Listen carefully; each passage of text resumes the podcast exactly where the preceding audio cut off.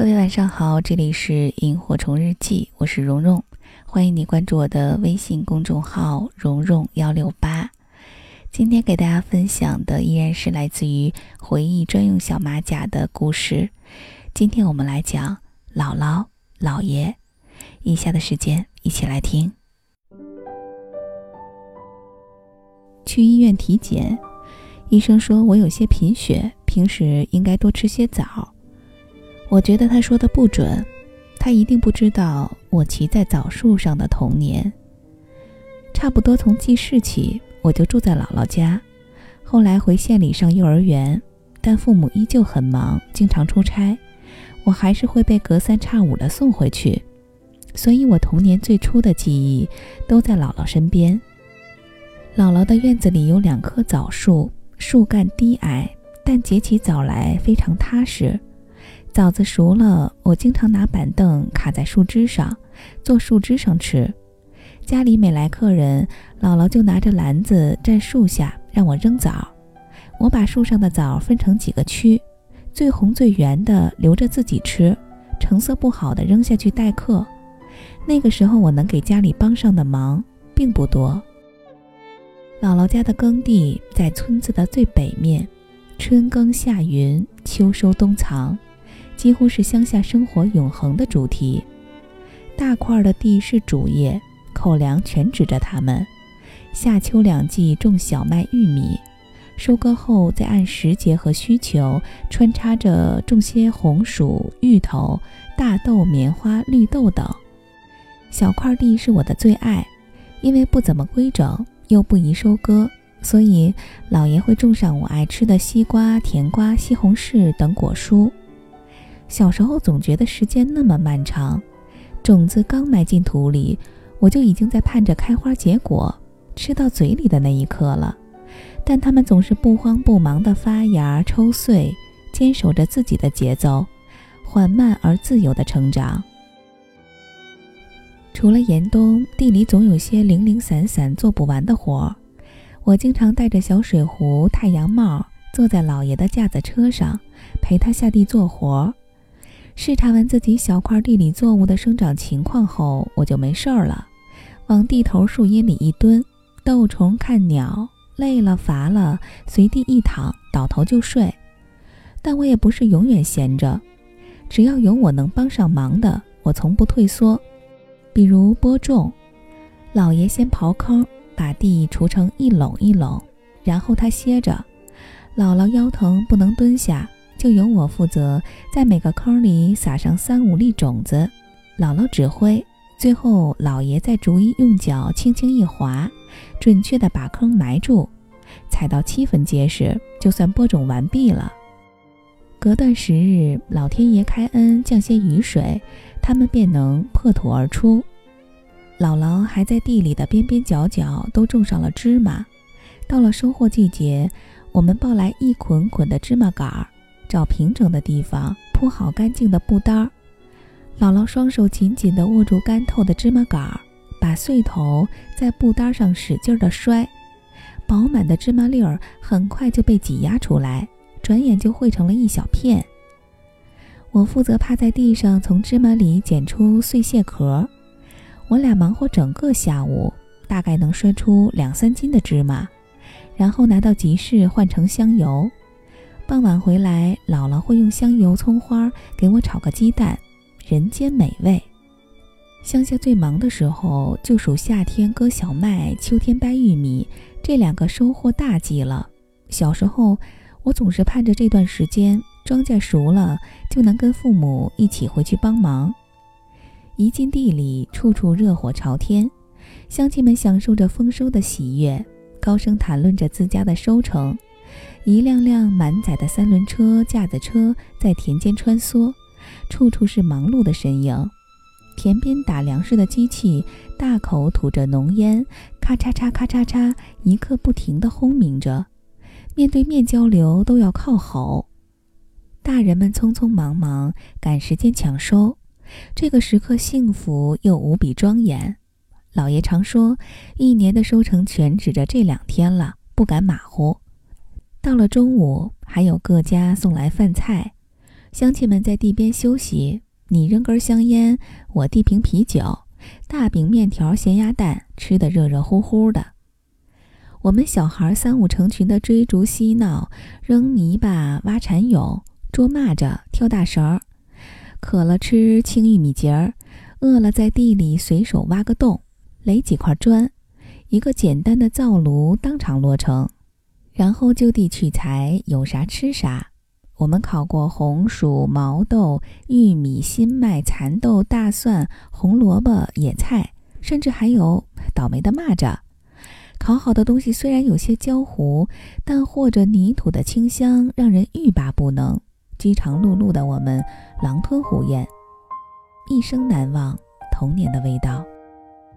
高强度的忙几天过后，大人们通常都很疲乏了，这时候基本就该我们登场了。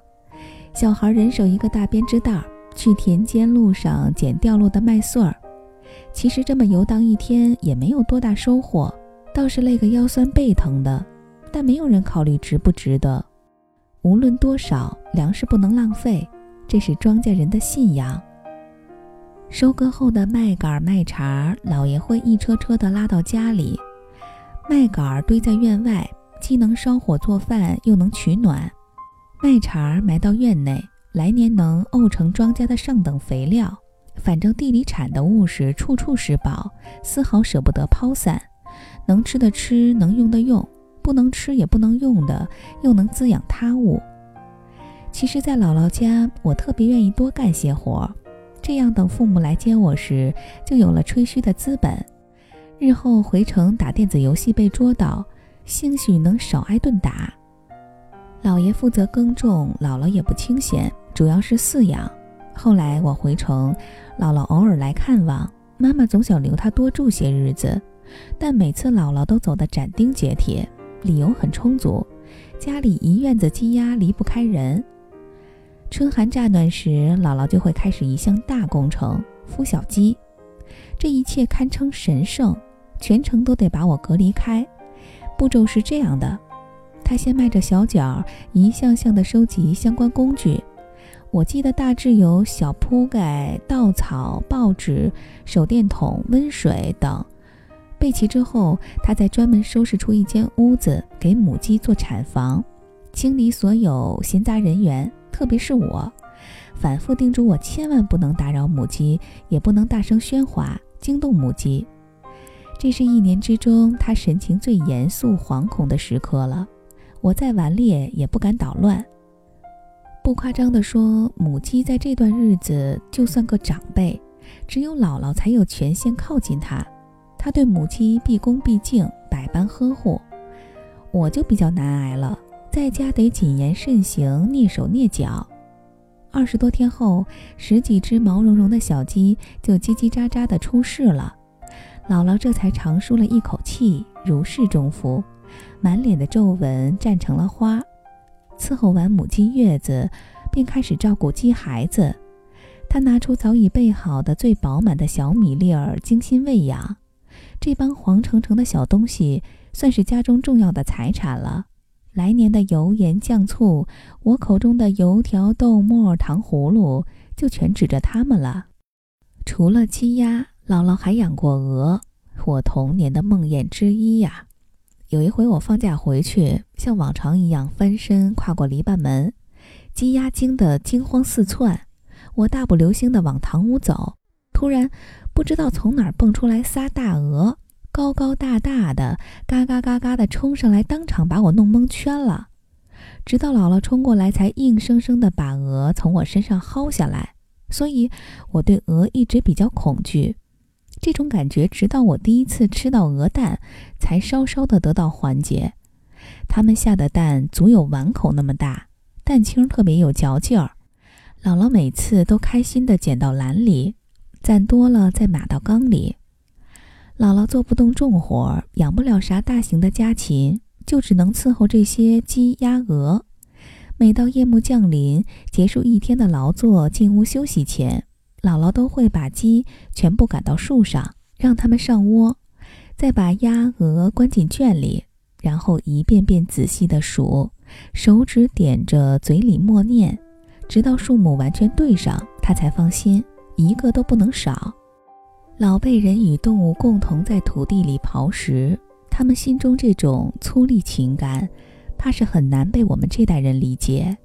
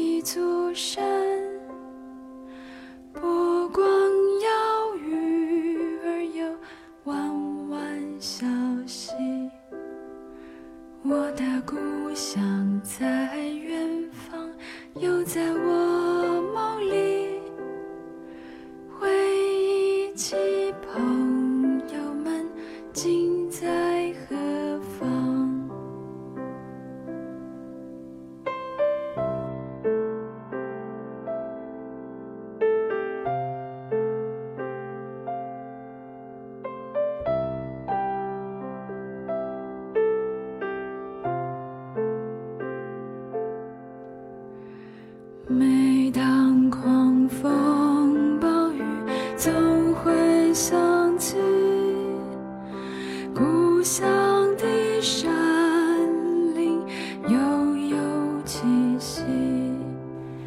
父亲母亲在